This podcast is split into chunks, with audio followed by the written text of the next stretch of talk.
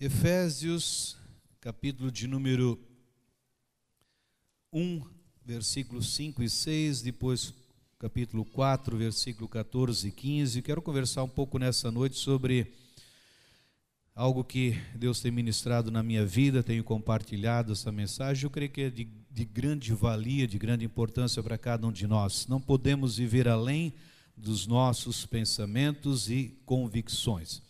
E o apóstolo Paulo fala aqui em Efésios: em amor nos predestinou para sermos adotados como filhos, por meio de Jesus Cristo, conforme o bom propósito da Sua vontade, para o louvor da Sua gloriosa graça, a qual nos deu gratuitamente no amado. Capítulo 4, versículo 14 e 15 diz: O propósito é que não sejamos mais como crianças levados de um lado para o outro pelas ondas, nem jogados para cá e para lá por todo o vento de doutrina e pela astúcia e esperteza de homens que induzem ao erro. Antes, seguindo a verdade em amor, cresçamos em tudo naquele que é a cabeça, Cristo. Amém? Então, esses versículos que o apóstolo Paulo ele fala aqui ele mostra que existe um propósito, propósito de Deus. Propósito de Deus. Com certeza você já ouviu bastante sobre propósito. Diz aqui que conforme o bom propósito da sua vontade, a vontade de Deus, não a vontade do apóstolo, mas a vontade de Deus. E ele diz aqui, então, é, algo muito importante que a gente precisa decidir. Eu tenho cada vez, cada dia mais entendido um pouco mais sobre esse assunto de decidir que não seja feito a minha vontade, mas que a vontade de Deus ela possa prevalecer. Essa é a importância. Tanto é que Jesus já ensina isso logo na oração que os discípulos pediram para ele: ensina-nos a, orar, ensina-nos a chegarmos a Deus. E Jesus, a oração que a maioria do, da, das pessoas conhece, a oração do Pai Nosso, ele já deixa bem claro: olha assim, que não seja feita a minha vontade, ou seja, mas seja feita a tua vontade, aqui na terra como ela é nos céus. Já na primeira oração, Jesus ensina que seja feita a vontade de Deus aqui na terra, como é no céu. Não seja feita a minha vontade, mas a vontade de Deus. E aqui o apóstolo Paulo ele nos ensina um pouco aqui que nós precisamos né, decidir buscar o propósito de Deus para a nossa vida. E quantos, quantas pessoas estão buscando o seu próprio propósito? né, os seus próprios propósitos, planos, né, esperando que Deus os abençoe. E os abençoe aqui no sentido que seja feito a vontade deles. Né, eu já ouvi, você com certeza já ouviu, né? Pessoas de repente, né, que né, se dizem cristãs, né, uma que nunca esqueci, né, ela deu, pediu para dar um testemunho na né, comunhão cristã um dia e e a gente, né, eu sempre gosto de ouvir primeiro para não deixar, né, de repente, ser surpreendido. De repente, aquele dia eu não ouvi antes e a minha irmã falou: ah, vim aqui glorificar a Deus, porque eu vinha do Paraguai com um monte de muamba, e eu orei né, para que Deus me guardasse, e o, e o policial não viu nada da muamba. Né? Então ela veio né, glorificar a Deus por um ato ilícito, né, alguma coisa que não é. E assim tem tantas pessoas dizendo: ah, glória a Deus, Deus me abençoou, fui bem sucedido nesse assalto, né, fui bem sucedido no tráfico, fui bem sucedido nessa noitada ali. E aí ele vai dizendo, né, colocando como se Deus viesse né, abençoar a sua vontade.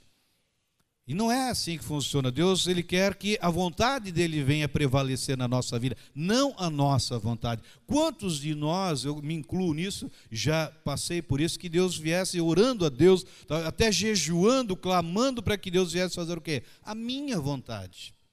A minha, não a de Deus. Porque eu achando que a minha vontade era a vontade de Deus, mas com o tempo a gente vai descobrindo que muitas coisas não são de acordo com a vontade de Deus. Então, com certeza, a melhor coisa que nós podemos fazer é jogar fora os nossos planos e dizer: Deus, seja feito a tua vontade na minha vida. Esse é o mais certo, é o mais correto. Um exemplo, né? né? Não sei se alguém, pastor Arílio me falou que foi no sábado passado que alguém casou, foi isso? No final de semana passado. Não sei se tem alguém na fila agora próximo para casar. Mas, né, geralmente, tem, tem alguém, não sei se estão aqui, né? Mas, enfim mas um recado, às vezes a pessoa, ela, ah, eu não vejo hora de casar. Ele não vê hora de casar. Para quê? Para que eu seja feliz. Ele já começou, ou seja, querendo que a vontade dele seja feita, não a vontade de Deus. Pastor, mas qual a vontade de Deus não é que a gente seja feliz, mas na questão do casamento, quando eu entro para um relacionamento, o propósito de Deus, a vontade de Deus é que eu, Roberto, venha fazer meu cônjuge feliz. Aí eu comecei certo. Aí começa o casamento certo. Muitos, a maioria dos casais já começa errado e querem que vai dar certo.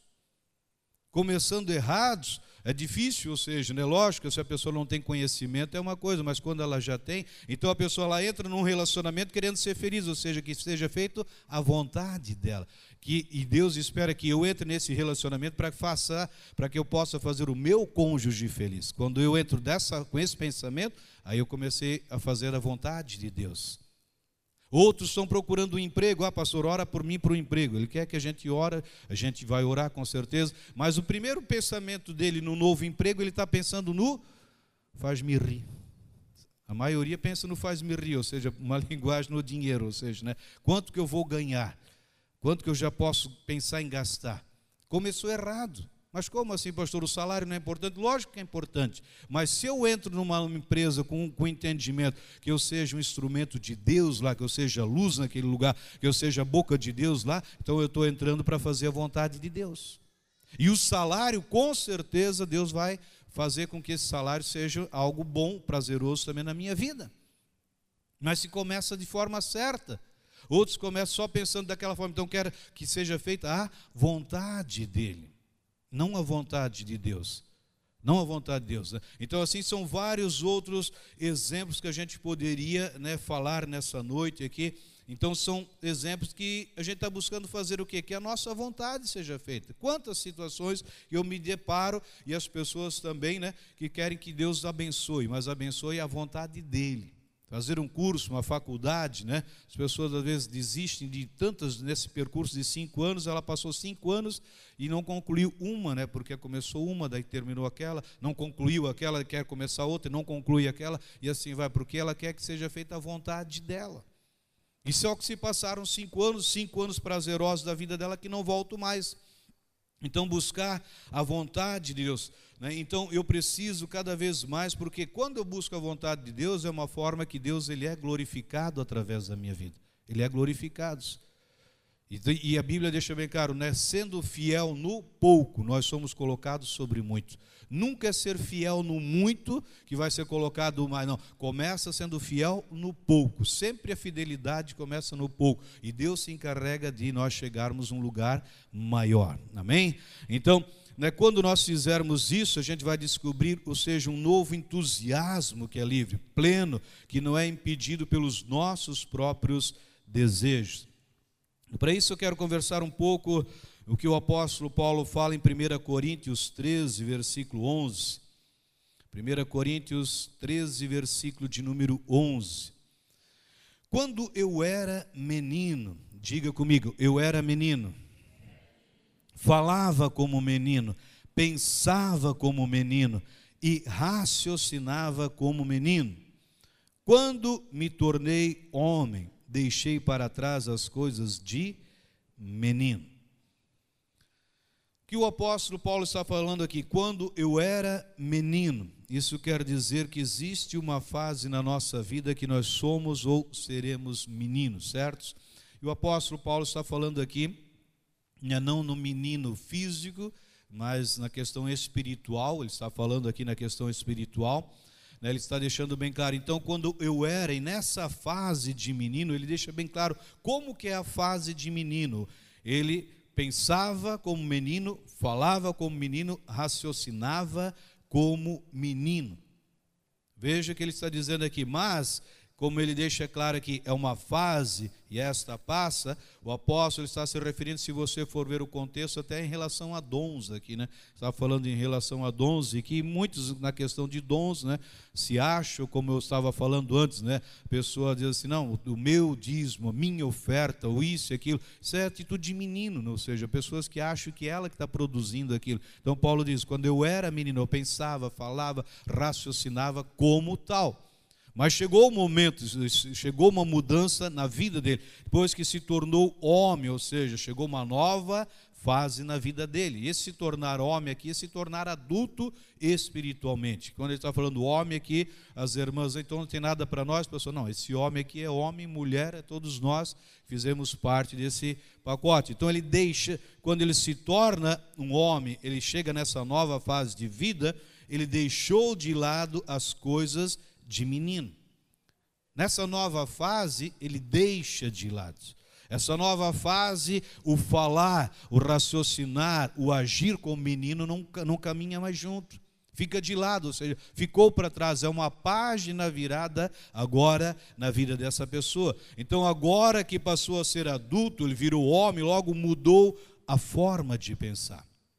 Houve uma mudança mudou a forma de enxergar a vida, houve uma mudança de mente, uma mudança de pensamentos, houve uma metanoia, uma mudança, só que essa mudança para melhor. Uma mudança para melhor. Com certeza você também já ouviu que essa pessoa, ah, essa, essa pessoa que ela mudou, só que foi para pior. Ela já era ruim, ficou pior ainda. Então houve uma mudança para pior ainda. Só que essa mudança que o apóstolo Paulo aqui diz que quando ele deixou de ser menino, se tornou homem, se to... houve uma mudança, só que essa mudança para melhor. Uma mudança que impactou não somente a vida dele, mas tantas outras pessoas. E Paulo diz: deixei. Então quer dizer, a pessoa deixa essa fase. É um posicionamento. Ele deixou de ser menino. Ele diz aqui: deixei. Então houve um posicionamento. Ninguém pode fazer por ele o que somente ele pôde fazer. Ontem à noite, numa outra cidade, conversando com umas pessoas ali, elas colocando um assunto lá. É, sobre pessoas também, porque a gente, como igreja, fala de pessoas, né? enfim, eles trazem problemas em relação de pessoas e, e, a, e colocando uma situação ali, diz, pastor, e esse tá, tá, tá, depois, é, irmão, isso é, são situações que não é um pastor que pode resolver na vida de uma pessoa, não é o líder que pode resolver na vida da pessoa, é um posicionamento dela. É um posicionamento dela. Se ela não decidir mudar, não tem pastor, não tem líder, não tem ninguém que possa fazer essa pessoa. Não dá. É um posicionamento, ela decidiu agir assim. Mas a verdade, a palavra diz isso, sim, ela sabe da verdade, mas ela continua decidindo fazer daquela forma. E aí passa por um líder, passa por outro, daí procura uma outra igreja, procura um outro, que é alguém que dê jeito naquilo que ninguém pode dar jeito, a não ser a própria pessoa. Sim ou não? Verdade ou não é verdade? Se vocês concordam ou não concordam? Eu não consigo mudar a vida de ninguém. Eu não consigo. Não sei se o pastor ali consegue, o pastor Ney, não sei. Pode ser que aqui, mas eu não consigo. Se eu decido ser um marido ruim, e eu tenho toda a palavra de Deus aqui assim, que diz respeito ao papel do marido, e eu decido ser ruim, não tem palavra, não tem nada que vai mudar, porque eu decidia ser assim. E de repente vou me deparar com divórcio, de repente vou deparar com problema. Ah, vão procurar então alguém que ora por mim. Não, não adianta, é um posicionamento, eu tenho que decidir. E Paulo diz: Eu deixei. Eu deixei. Então não foi alguém que orou por ele no sentido, mas ele se posicionou. Então exemplos, né? Às vezes a pessoa na fase de menino, né, que deixa essa fase. Uma, uma, um dos sintomas que a pessoa deixou de ser menino é quando ele se deixa de ser orgulhoso. É da, um dos sintomas, ah, essa pessoa cresceu. Como? Deixou de ser orgulhoso. Um, um exemplo, pastor, ah, se eu não orar nessa igreja, né, nenhuma oração é ouvida. Se eu deixar de dizimar nessa igreja, que assim esse trabalho já foi. Coisa de menino. Menino pensa assim: se o meu dízimo é que sustenta essa obra, a minha oração é que chega lá em Deus. Coisas de menino. São vários exemplos aqui que a gente pode comentar, falar, deixou, né, achou que se faltar nessa igreja, essa igreja já era deixou de pensar que é ele que sustenta essa obra, né? Então, e assim vai, se ele não orar, se eu faltar, e ele vai colocando vários exemplos. Então, um exemplo de menino é um exemplo de orgulho, ou seja, a pessoa se achar que ela é alguma coisa, que e se esquece que é Deus que faz tudo através da vida dela. Então ele começou uma mudança. Ele começa essa mudança, pastor. A mudança começa quando nós começamos a enxergar a vida diferente. Meu irmão, talvez a gente está vivendo num tempo Nós cantamos a música Maranata, ele vem, e eu creio, tenho pregado cada domingo que eu, ou em Blumenau e outros lugares que eu estou ali, sempre declarando: esse culto pode ser que não termine, talvez a semana que vem não chegue, talvez o mês que vem não chegue. Por quê, pastor? Porque a trombeta está prestes a soar. Então, se eu sei que, né, eu, um exemplo que o Espírito Santo está falando agora, se você soubesse, aqui ninguém sabe, mas se você de, de repente tem um, uma, uma, uma situação física, uma doença que você recebeu um diagnóstico, você tem uma semana de vida. Uma semana de vida. Será que você ia viver essa última semana de vida da mesma forma como você viveu até então? Será que você ia viver da mesma forma? Será que você não iria mudar nada na sua vida? Talvez você tenha alguma situação para resolver com alguém, você vai morrer com essa situação não resolvida? Eu creio, eu, Roberto, penso assim: se eu soubesse que eu tivesse uma semana de vida, eu ia querer mudar a minha vida nessa última semana. Talvez algumas coisas que eu pensei, poxa, podia ter feito diferente. Podia abraçar mais, podia beijar mais, podia dizer mais, te amo, sei lá, poderia investir mais em, em, em, nas pessoas necessitadas, não sei, são várias coisas. Ah, pastor, mas graças a Deus aqui não tem ninguém que tem uma semana de vida. Pois é, mas a gente pode ser que a gente não tenha nem uma semana, nem um minuto mais de vida, porque se a trombeta soar, acabou. Acabou entre aspas, ou seja, nós somos tirados dessa terra. Então, como que eu encaro essa situação? Essa mudança que o apóstolo Paulo fala aqui, uma mudança, ele começa a enxergar a vida diferente. Ele começa a enxergar a família diferente. Quer dizer, valorizar a família. Ele começa a enxergar o seu cônjuge diferente, quem é casado. Ele começa a enxergar os seus filhos diferente. Ele começa a enxergar o seu ministério diferente, a obra aqui. Ele começa a enxergar, meu Deus, que, que, que glória que chegou o domingo para a gente poder cultuar, para a gente poder exaltar, para a gente poder pular, celebrar. Ele começa a ver o culto diferente, ele começa a ver a igreja diferente.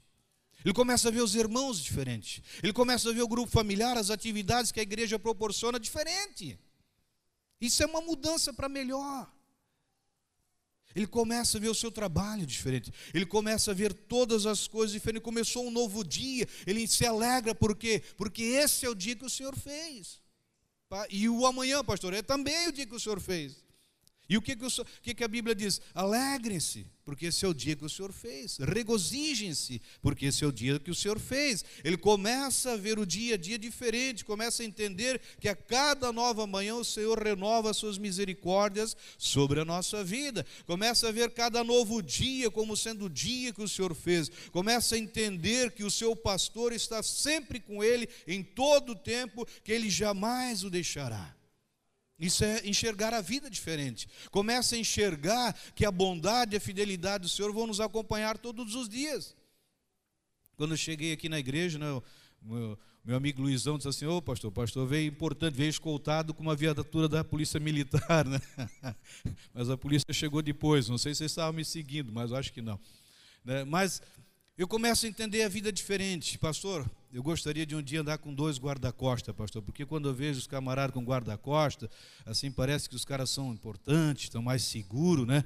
Meu irmão, minha irmã, saiba que cada um de nós tem dois guarda-costas, dia e noite, no levantar, no deitar, no dormir, tem dois guarda-costas. Que guarda-costa, pastor?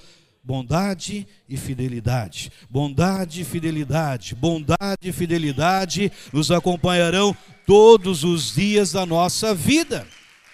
Todos os dias. Independente das circunstâncias, pastor, o senhor não está preocupado com 2023, 24, 25? Eu não. Mas, pastor, mas porque eu tenho uma certeza: que independente do tempo que está por vir, tem dois entre aspas, guarda-costa que vão me acompanhar todo dia. Qual? Bondade, fidelidade, bondade, fidelidade, bondade. E assim vai. É, é mudança, meu irmão, é mudança de vida, só que é uma mudança para melhor. Quantas promessas forem, a Bíblia está dizendo, todas elas têm o quê? O sim. Sim em quem, pastor? Sim em Jesus e por nós é declarado amém. Então ele começa a ver diferente, houve uma mudança, começou a entender que nada pode separar ele do amor de Deus. O apóstolo Paulo fala isso em Romanos 8, 38, 39. Ele diz: Pois estou convencido.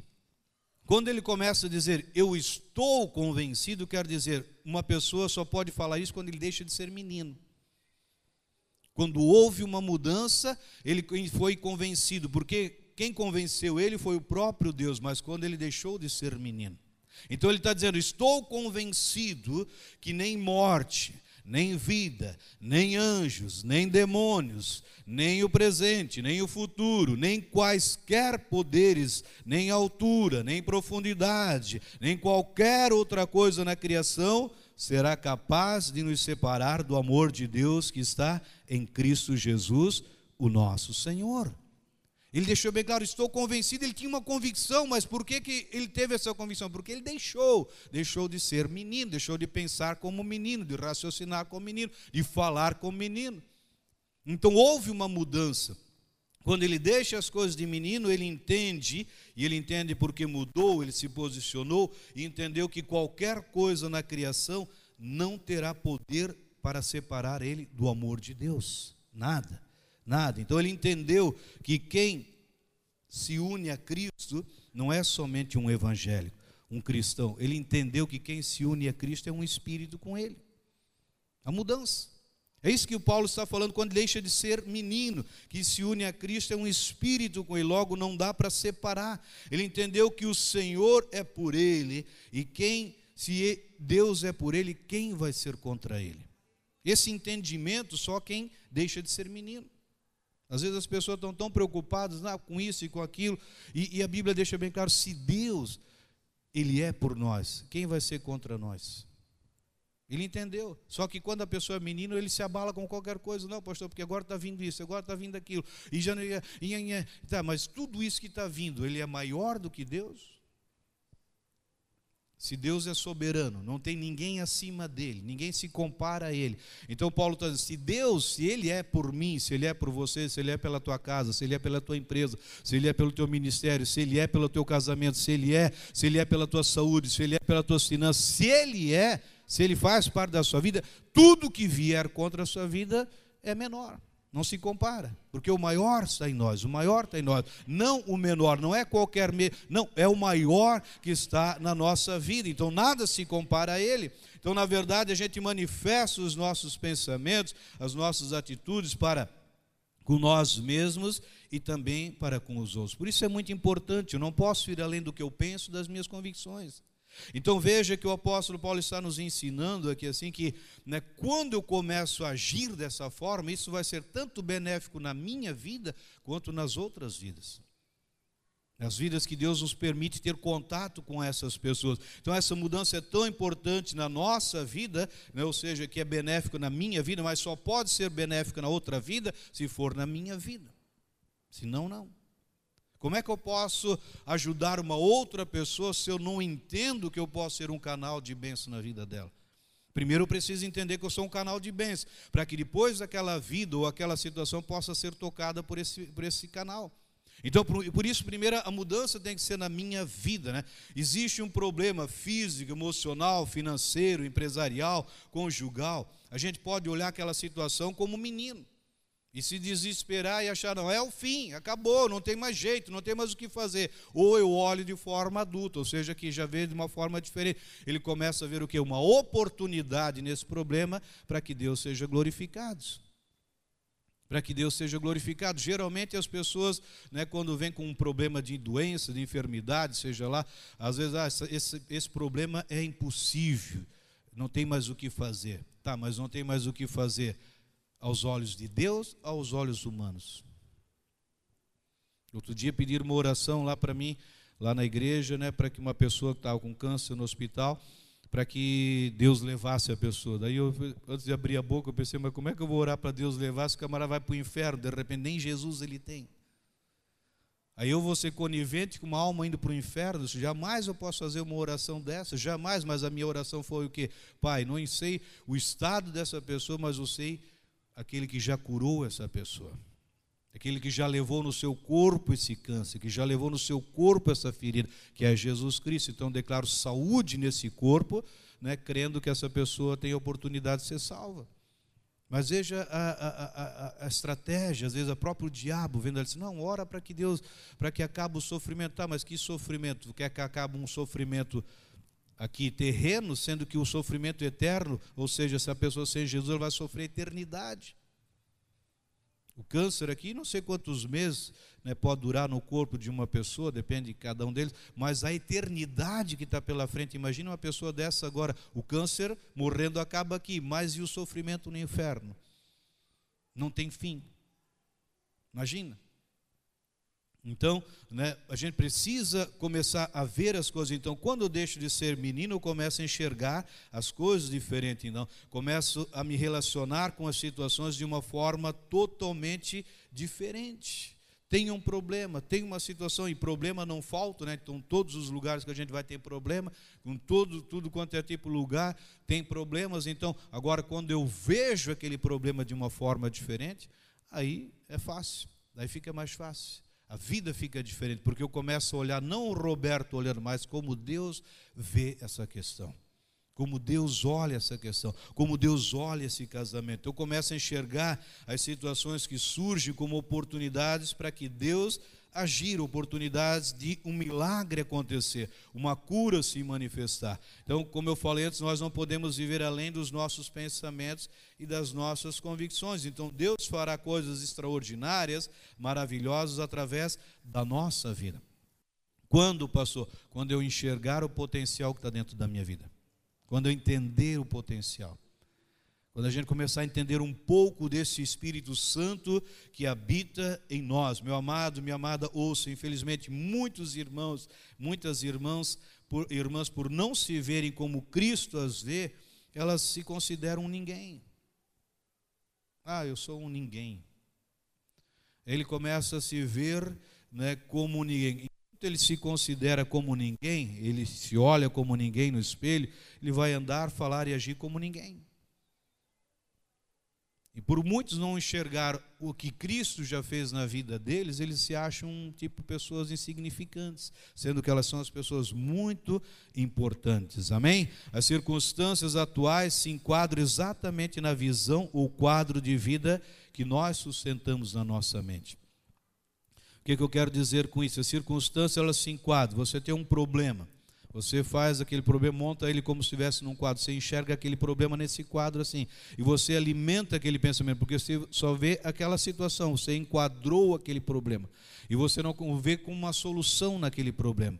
Então vai sendo dessa forma. Se você se vê doente, sem cura, você se enquadrou, você se colocou numa moldura e você se enxerga só dessa forma, só doente ou só necessitado, ou só com problema, e assim vai, dessa forma. Então, as circunstâncias atuais, elas se enquadram exatamente na visão que eu me coloco. Os problemas que a gente tem vivido aí, assim, no mundo tem vivido, a gente vai, pode andar, acordar amanhã, segunda-feira, já com esse quadro que hoje, segunda-feira, vai ser terrível. E vai ser dessa forma mesmo, porque você já enquadrou a circunstância, você permitiu que ela já se enquadrasse dessa forma. E vai ser assim, você enxerga dessa forma, você vê dessa forma. Então, uma pessoa, às vezes, é uma pessoa mediana, ela tende a ser doutrinada, né, a credos, pautas, limites né, estabelecidos por outras pessoas. Quantas pessoas acabam conduzindo a vida delas, pautada a vida delas, pelo pensamento, atitude de outras pessoas, não dela mesma. E essa pessoa que é pautada pela vida dos outros, dificilmente ela é doutrinada, ou seja, dificilmente ela aceita ser doutrinada de forma correta, porque ela pautou a vida dela, a vida dela condicionou aquilo que os outros pensam em relação a ela ao que os outros falam em relação àquelas pessoas. Então, meu amado, minha amada, quando as pessoas se submetem a essa manipulação, raras vezes elas chegam ao nível mais elevado do que Deus programou para a vida delas. Então não são, né, não é aquilo que os outros pensam, não é o que o meu pai, o que a minha mãe, o que o meu cônjuge, o que meus irmãos ou esse aqui, não é o que eles pensam em relação à minha vida que vão destinar a minha vida. Mas é o que Deus ele pensa em relação à minha vida é que vai fazer a minha vida totalmente diferente. Então, nosso futuro, a nossa capacidade para ser bem-sucedido não depende daquilo que os outros pensam de nós. Não é o que os outros pensam. A pessoa, ah, pastor, mas o fulano pensa isso, o ciclano pensa aquilo, e o beltrano pensa aquilo. Não é o que os outros, mas é o que você pensa. É o que eu penso, é como eu me vejo, é como eu me entendo, ou seja, em relação a Deus. Isso é muito importante, não é o que os outros pensam, falam a nosso respeito, que vai nos impedir de sermos pessoas de sucesso, pessoas bem-sucedidas, a não ser que eu dê ouvido para eles. Tudo vai depender daquilo que nós pensamos de nós mesmos. E a origem da nossa atitude e o nosso entendimento e o nosso pensamento. O que uma pessoa pensar no seu coração é o que por fim será revelado nas suas ações. Em João 12, 24, João 12, 24, próprio Jesus, ele falando, diz assim: Digo verdadeiramente que se o grão de trigo não cair na terra e não morrer, continuará ele só. Mas se morrer, dará muito fruto. Jesus dizendo sobre ele mesmo, né? Digo verdadeiramente, se o grão de não cair na terra e morrer, continuará ele só, mas se morrer, dará muito fruto. Todos vocês sabem que em cada semente existe um projeto dentro dessa semente, sim ou não? Cada semente, independente do tamanho da semente, existe um projeto dentro dessa semente. Toda semente. Mas para que essa semente ela dê fruto, ela tem que, conforme Jesus diz, ela tem que ser lançada, tem que ser colocada em terra e morrer. Se não morre, não produz. Entenderam não? Né? E Jesus diz: toda semente ela precisa cair, ou seja, ela precisa ser lançada. Eu ouvi outros dias aí os relatos aí de, de pessoas que, que os, os arqueólogos, né, então acharam aí na região de Israel, lá naquela região lá, sementes guardadas de centenas de séculos, sementes guardadas lá. E ótimas sementes, né? Guardadas. Então passaram-se anos, séculos e séculos aquelas sementes guardadas. E eles, com a tecnologia dos nossos dias, né, resolveram então aplicar elas nas terras, enfim, e começou a dar fruto. Mas são séculos que elas ficaram guardadas, séculos que alguém poderia se alimentar daquelas sementes, daquelas árvores, daquela produção, só que ficaram sem, porque estavam guardadas. Então todo o projeto ele está dentro da semente. Então, para que essa semente possa né, produzir, ela precisa morrer. Então, o que eu quero dizer com isso aqui, que para que a semente chamada homem surja, semente chamada mulher surja, primeiro precisa morrer o menino, a menina que está nela. Estamos falando de, Paulo está falando de quando eu era menino, pensava como menino, raciocinava, falava como menino. Então a semente, como eu disse antes, todos nós quando nascemos, como uma semente, tinha um projeto dentro da nossa vida. Só que essa, esse projeto, para se tornar né, aquilo que o propósito de Deus, precisa primeiro morrer o menino. Um menino ele não pode se tornar um homem né, se primeiro ele não morrer. E a partir do momento, tanto o menino como a menina, né, para que ele se torne um adulto, uma adulta, precisa morrer o menino e a menina. E a partir do momento que morreu o menino, a menina, ou seja, esse que se tornou adulto não tem mais como ter atitude de menino uma árvore, né? Ela já deixou, a semente já morreu, começou a se tornar uma árvore e agora está produzindo. Então não tem mais como ela voltar a ser aquela semente que ela era antes. Ela pode produzir outras sementes, mas não aquela. Então a partir do momento, Paulo está dizendo que o homem deixa de ser menino, né? não tem mais como agora continuar a ser menino. Então ele se tornou adulto, não tem mais como ser menino, não tem mais, porque aquela semente já morreu. Uma menina não pode se tornar uma mulher e continuar sendo uma menina. Como para, se, né, para que surgisse o primogênito, vamos ler aqui Romanos 8, 28 e 29, diz aqui: Sabemos que Deus age em todas as coisas para o bem daqueles que o amam, dos que foram chamados de acordo com o seu propósito. Pois aqueles que de antemão conheceu, também os predestinou para serem conformes à imagem de seu filho, a fim de que ele seja o primogênito entre muitos irmãos. E Hebreus 12, 23 diz: A igreja dos primogênitos, cujos nomes estão escritos nos céus.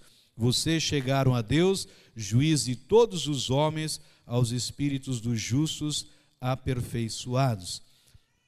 O que, que Paulo está dizendo? Todos nós conhecemos João 3,16 que Deus entregou o unigênito. Mas aqui ele está falando do primogênito. Para que Jesus se tornasse primogênito, o unigênito tinha que morrer. Por isso ele falou em João 12, 24: se o grão de trigo não cair e morrer, não vai produzir muitos frutos. E agora ele está dizendo aqui em Hebreus, aqui assim, a igreja dos primogênitos. Ou seja, através do unigênito que morreu, surgiu os primogênitos. Que primogênito que ele está falando? Primogênito da ressurreição agora. Primeiro que ressuscitou. Então nós seremos os que vamos ressuscitar com Cristo Jesus, como ele está falando aqui, a igreja dos primogênitos. Mas para que surgisse essa igreja dos primogênitos, o, unigênito teve, teria que ter morrido, que foi Jesus Cristo. E graças a Deus ele morreu. Então Jesus era o primogênito dos primogênitos, pois ele ressuscitou primeiro. Amém? Ah, passou mais Lázaro, a filha de Naim, lá, e do, do, do, do, camarada lá, eles ressuscitaram. Sim, ressuscitaram, mas morreram de novo. Estão esperando a, a, a, o arrebatamento da igreja, como Paulo diz, mas Jesus, ele morreu e ressuscitou e está vivo. Mas para que ele pudesse ressuscitar, ele teria que morrer. E através dessa morte estamos nós aqui, graças a Deus e para a glória de Deus. Amém? Então, quando se trata de crianças, né, geralmente no que, que elas pensam? O que, que geralmente uma criança pensa aqui para nós encerrarmos aqui, né? Geralmente, por isso Paulo diz: quando eu era menino, pensava como menino, agia como menino. Então, o que ele está dizendo? Geralmente, quando a pessoa está nessa fase, ela está pensando em si mesma. Ela pensa em si. Criança, ela, dificilmente você encontra uma criança pensando no outro. Tem exceções, tem, mas a natureza mesmo leva ela a pensar em si. Né, eu estava lendo um testemunho de uma criança como dessas aqui que foram para a IBI e chegaram na sala lá, é, na, na IBI, de repente uma dessas meninas ali assim, quando teve o momento da oferta lá, porque tem algumas IBI que fazem também momento para ensinar as crianças, e aquela criança trouxe uma nota generosa, não estava no envelope, estava na mão, tinha uma nota generosa na mão dela aí, colocou no gasofilácio aquela nota. E a professora, aquilo chamou a atenção dela. Da professora viu aquilo, meu Deus, né? Aí foi falar com a menina, poxa, que atitude valorosa, né? Trazendo um valor generoso. É, eu ganhei da minha mãe e tal. E aí, tá, mas e, e qual o motivo? Não, eu trouxe esse valor aqui para que Deus agora permita que eu faça algumas vontades minhas. A criança trouxe a generosa, porque ela escuta sempre né, que Deus ele vem abençoar a nossa vida, então ela veio, já que eu vou trazer uma oferta boa, para quê? Deus então aceite que eu faça a minha vontade. Veja, um ato valoroso de trazer oferta, mas com pensamento. Mas é uma criança. Então quero dizer, a criança geralmente ela está pensando em si mesmo. Então fala de uma imaturidade. E 1 Coríntios 14, 20, o apóstolo Paulo diz: Irmãos, deixem de pensar como crianças com respeito ao mal, sejam crianças, mas quanto ao modo de pensar, sejam adultos. Ele está dizendo aqui, então, irmãos, deixem de pensar como crianças. Com respeito ao mal, sejam crianças. Quer dizer o quê? Criança, quando ela faz alguma coisa errada, geralmente ela faz por uma inocência. Ela não tem o conhecimento daquilo. Então, em outras palavras, Paulo está dizendo: quando vocês de repente falharem, né, falham como uma criança, em outras palavras, por vocês não ter noção. Mas em relação ao pensamento de vocês, sejam pessoas adultas, deixem de pensar, agir como criança, vocês já são adultos e o tempo de criança, ele já passou. Então, pensar em si mesmo, em primeiro lugar, fala de maturidade. E esse não é o pensamento, ou seja, né, é, não é um pensamento que Deus tem para a nossa vida. Quando nós somos imaturos, nós estamos sempre focados em nós. E Paulo ele também fala nos últimos dias que nós estamos vivendo é um tempo onde que se a gente vê muita imaturidade, porque as pessoas estão sempre voltadas para si. E eu tenho falado isso sempre. Nós estamos aqui com propósito. Eu creio que a igreja só não foi tirada, não foi levada ainda, o arrebatamento não aconteceu, porque Deus ele quer nos usar ainda de uma forma extraordinária. É a única, a única razão é essa. Os sinais já aconteceram. Então, se a gente for ver, não restam sinais. O que que, Deus, o que, que Jesus está esperando? Que nós, enquanto igreja, aqui nós estamos aqui com propósito, as outras pessoas. Como nós somos alcançados nesses 19 anos. 19 anos atrás, a resgate, né, eu não sei com quantos começaram a igreja ali assim, né, foram um grupo familiar, um pouco mais, um pouco menos, enfim, lá 10, 12 pessoas, né, né, hoje estão mais de 100 pessoas aí bem mais, e fora os outros que já passaram, que já estão em outros ministérios, enfim. Né, o propósito, 19 anos, ah, vão continuar celebrando por quê? Vidas. Vidas. Esse é o propósito da igreja aqui na terra, é vidas. É almas. Como nesses 19 anos foram a, a né, centenas de vidas, dezenas de vidas foram alcançadas, da mesma forma, eu creio que nós estamos aqui para que a gente possa sempre estar o quê? Focado no outro. A igreja é focada no outro. Jesus veio focado no outro. Jesus não veio focado nele, veio focado em nós. Amém? Glória a Deus. Deus é bom. O tempo todo ele é maravilhoso. Amém? E para encerrar, Jeremias 29, 11 diz: Eu é que sei que pensamentos tenho a vosso respeito, diz o Senhor, pensamentos de paz e não de mal, para vos dar o fim que desejais. Deus ele sabe, diz o texto profeta que assim, ele é que sabe os pensamentos que ele tem a nosso respeito. E o que ele diz? Os pensamentos que Deus tem a meu seu respeito são pensamentos de paz, são pensamentos né, não de mal, não de mal, não de mal, mas de bem, de nos dar, ou seja, aquilo que nós desejamos. Então, meu amado, minha amada, a mensagem que eu quis deixar passar nessa noite é que assim nós não podemos ir além do que a gente pensa da minha, da sua convicção. Saiba disso. Comece né, já nessa semana nova agora, assim, comece a enxergar a vida diferente. Comece a enxergar oportunidades de você ser um instrumento nas mãos de Deus. E isso acontece quando nós né, deixamos a fase de menino e nos tornamos adultos. E eu creio que aqui é uma igreja adulta, uma igreja que já superou a fase de menino e está avançando cada vez mais para que Deus seja glorificado.